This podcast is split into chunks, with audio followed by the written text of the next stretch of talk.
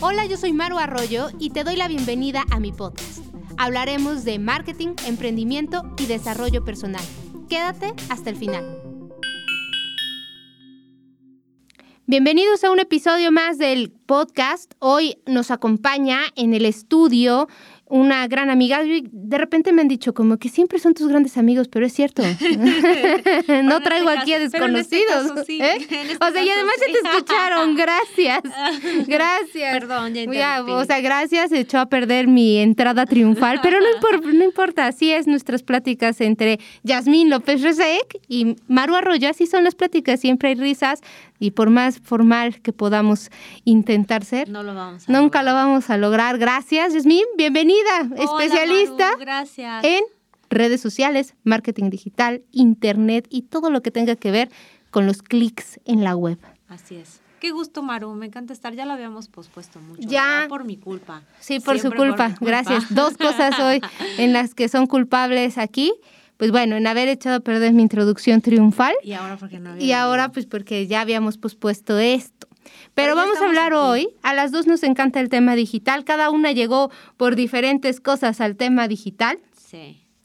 Pero creo que algo bonito que hemos podido hacer es durante todo este tiempo es compartir proyectos, aunque nos dedicamos a lo mismo y aunque pudiera parecer que pudiéramos llegar a ser hasta la competencia, creo que algo padre que hemos logrado es siempre hacer sinergia en lo que se tiene que hacer y separar lo que se tiene que separar y, funcionar en lo que tiene que ser como socias, en lo que no, y apoyarse mucho la una a la otra, eh, viendo los proyectos que cada una tiene, aplaudirle a la otra. Ya, hemos hecho como que esa amistad muy bonita durante este tiempo. Entonces, era verdad toda mi entrada triunfal. Es muy, muy mi amiga Yasmín López.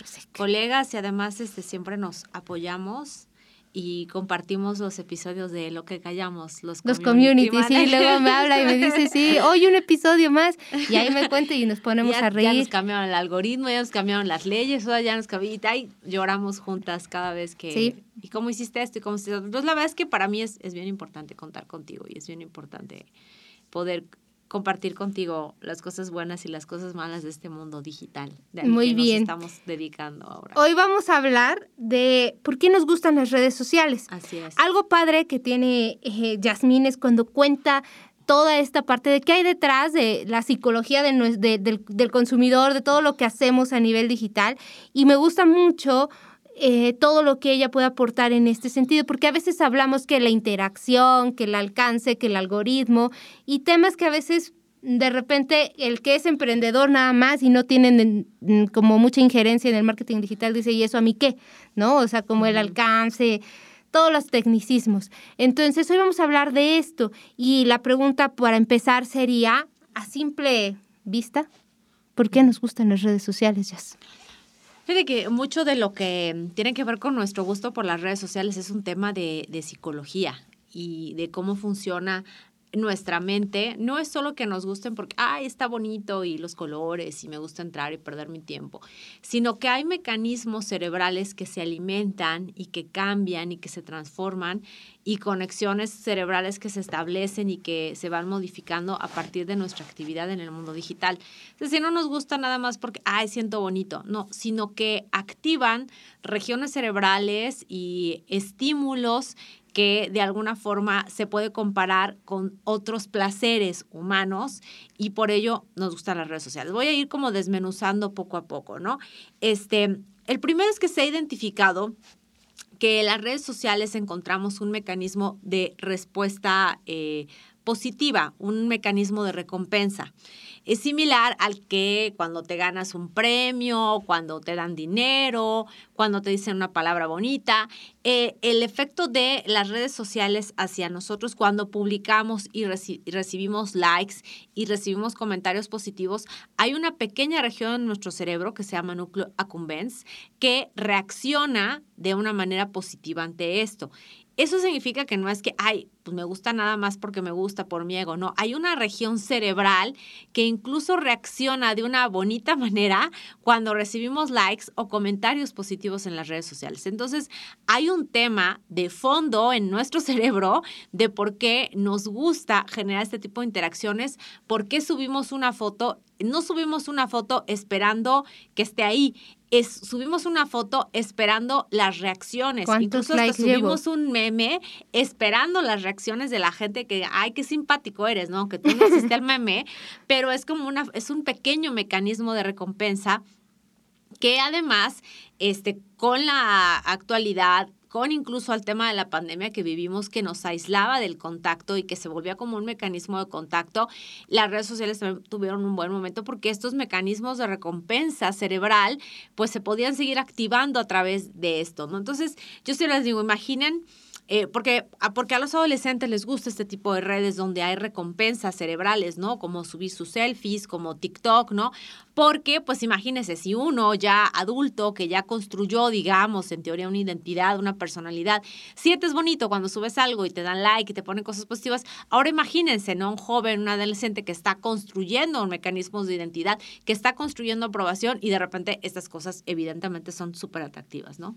Ok, entonces esta parte de subo mi foto, claro, o sea, la subes y estás esperando de, a ver, regreso, la puse y no hay nada de interacción. Claro, ahí va el algoritmo diciendo a ver si hay gente interesada o no, pero claro que es como de, ah, ya le dio like tal, ya le dio like tal, ya voy tantos, ¿no? Y como que dices, esta parte de Instagram, sobre todo las redes que están más hacia lo visual, ¿no? Sí. Eh, tienen mucho esta recompensa de estilo Pablo, ¿no? De casi, casi ahí te va tu, tu recompensa y ahí vas, ¿no?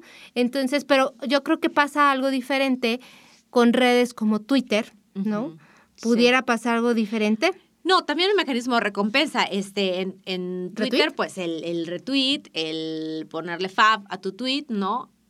Sin embargo, es para una personalidad diferente. Claro. Digamos que el Twitter es para la gente que es muy verbal, ¿no? Que es, que es que es más afecto a las palabras que a las imágenes. En el mundo coloquial se dice que es para la gente pensante. Para la gente pensante, este es otro tipo de temas, ¿no? Es el tema político, es el tema este es el tema de comunicación o bueno, de los medios de comunicación, es un tema más académico, pero funcionan los mismos mecanismos de recompensa, ¿no? Igual te sube el ego que tu tweet tenga 1500 FAF. Por supuesto que se activan los mecanismos de recompensa, solamente como en formatos diferentes, por decirlo así, al igual que en...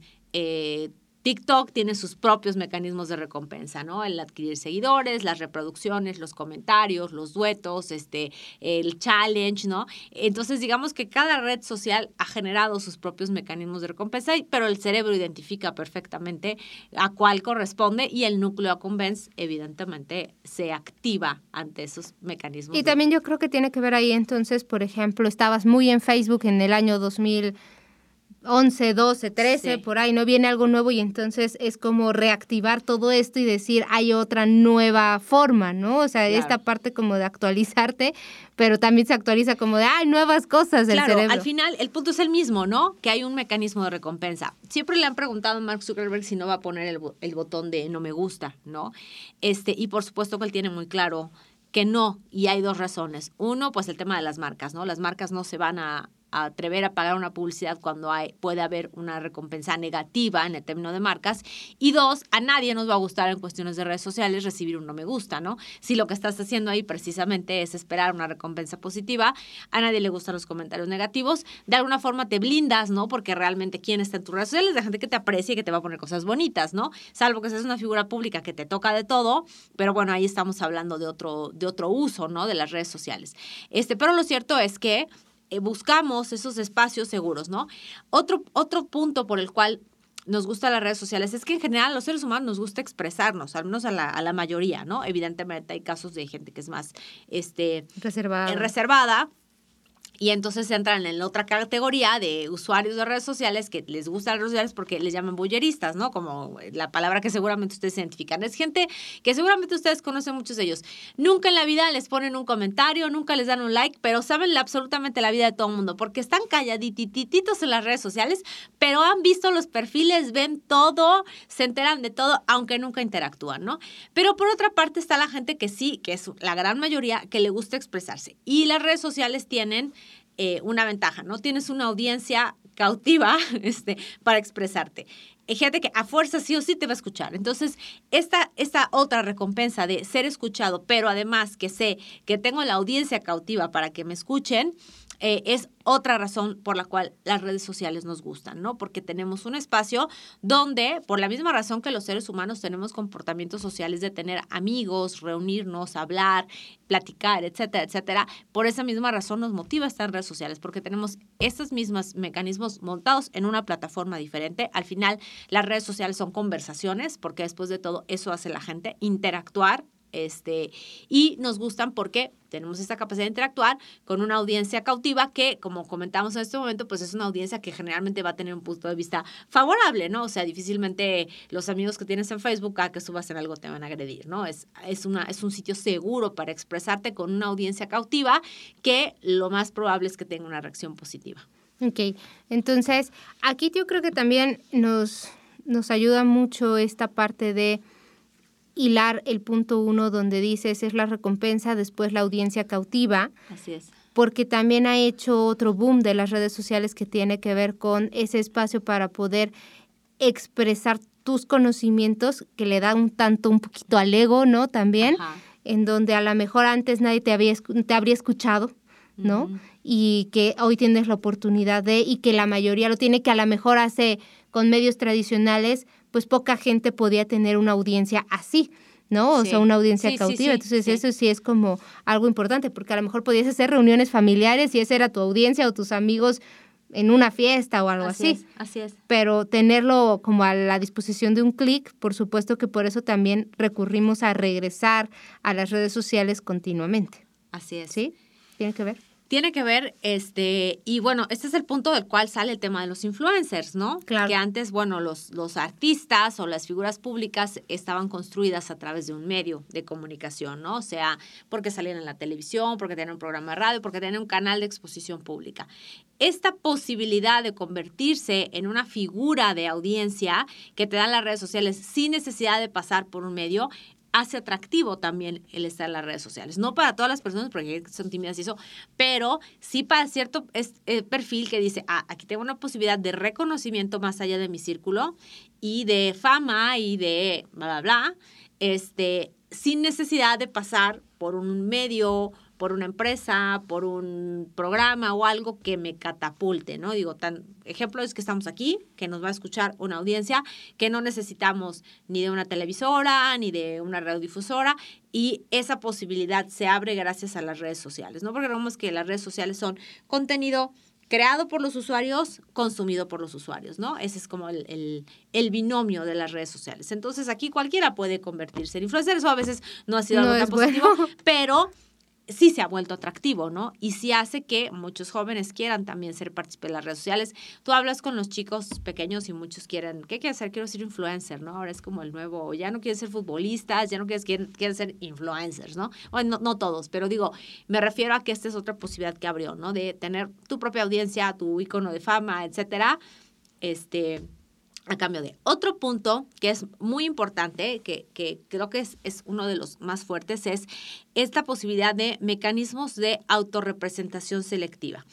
¿Qué significa? Que yo subo a mis redes sociales lo que creo que me posiciona mejor o que me hace ver mejor, ¿no? Subo mi mejor fotografía, subo, reviso, ahí sí reviso mi tweet que vaya en una redacción perfecta y no importa si me equivoco. Subo la fotografía cuando estoy en el viaje más padre, no subo la foto de las memelas, ¿no? Subo cuando estoy en el restaurante el domingo. Entonces, son mecanismos que se les llama autorrepresentación selectiva porque uno pone la cara, la mejor cara que uno quiere, ¿no? Entonces, se hizo un estudio Así, tiene muchos años en Estados Unidos en la universidad y dividieron, ¿no? Este, unos podían ver redes sociales, o sea, tenían como tarea un rato, una hora, no recuerdo el tiempo, eh, ver las redes sociales, pero no podían ver sus perfiles, tenían que ser los demás. Y a los otros se les permitió, e incluso se les encargó que revisaran fotografías y cosas de ellos mismos que les habían gustado anteriormente. Al terminar eso les practicaron un test de autoestima y se encontró que los que habían tenido acceso a su perfil, a las fotos que, que uno escoge, porque es como, es como el meme del, del, perro, ¿no? De la foto de línea y la foto del face, este así, ¿no? En, el, en la foto de línea eres un espanto y en la foto del face está súper 18 filtros, súper producida, súper retocada, ¿no? Ni tú te conoces. Bueno, los que habían tenido posibilidad de acceder a esas fotografías, a esos, eh, a esa autorrepresentación selectiva que uno hace de uno mismo en las redes sociales, pues seamos honestos, si hay una foto fea hasta te desetiquetas, ¿no? O sea, te etiquetan una foto donde sales mal y dices, no, vete a volar, ¿no? Este, y, y, te quitas o le dices, ¿por qué subiste esa foto? Y así, ¿no? ¿Por qué? Pues porque es un mecanismo de querer poner la mejor cara de, de ti, ¿no? Y estos mecanismos también eh, y los que habían tenido ese acceso tenían mejores puntuaciones en el test de autoestima que aquellos que solo habían podido ver los perfiles de otra persona. Hay otros estudios que han demostrado que la gente que, eh, que eh, ve los perfiles de otras personas muchas veces existe estos sentimientos como de envidia o de querer ser la otra persona ¿Por qué? Porque les digo, esto sucede como con las revistas que ves de, de moda, ¿no? Ves a las chicas súper perfectas, con súper ropa, etcétera, etcétera, y pues obviamente tú quisieras hacer eso, pero no sabes que se eligió una fotografía de mil que se tomaron, que se retocó, que se no sé qué, pero lo único que tú ves es lo mejor, ¿no? Sucede igual con las redes sociales y esto sobre todo para los jóvenes es un tema como muy importante, o sea, como en esa etapa de, prepa, secundaria, bueno, en todas, pero me refiero que en tema de gente que está o estudiantes que están en secundaria y prepa, digo, ha de haber un índice fuerte en esta parte de, híjole, o sea, querer esa vida, o sea, como hacer la diferencia entre la realidad y lo que ves proyectado en redes. Así es. Entonces digo, esa es la otra cara de la moneda. Esa no es una razón por la que nos gustan las redes sociales. Nos gustan porque nosotros ponemos nuestra mejor foto, nuestro mejor post, nuestro mejor viaje. Cuando estamos en nuestra casa, no, en chancla no subimos nada, ¿no? Este, lo hacemos cuando tenemos algo que pudiera causar esa envidia en el mundo. Y efectivamente sí la causa, ¿no? O sea, sí hay eh, estos mecanismos de eh, querer ser, ¿no? O querer tener o querer, que nos suceden pues cuando codiciamos algo, ¿no? Este, entonces, este es, este es el otro lado de la, moneda, que sí es bien importante con el tema de los jóvenes, y ves que ahora se ha impulsado mucho estos temas del el, em, cuerpo, bueno, el cuerpo positivo, ¿no?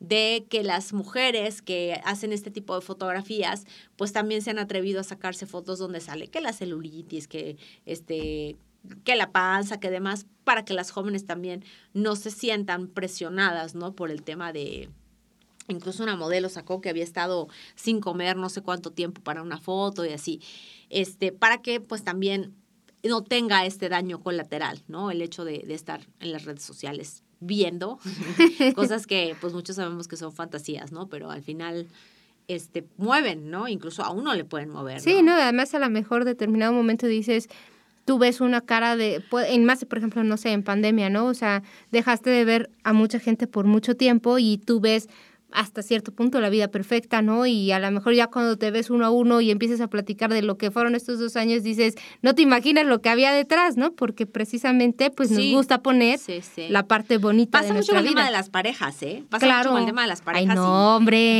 No, eso no sucede.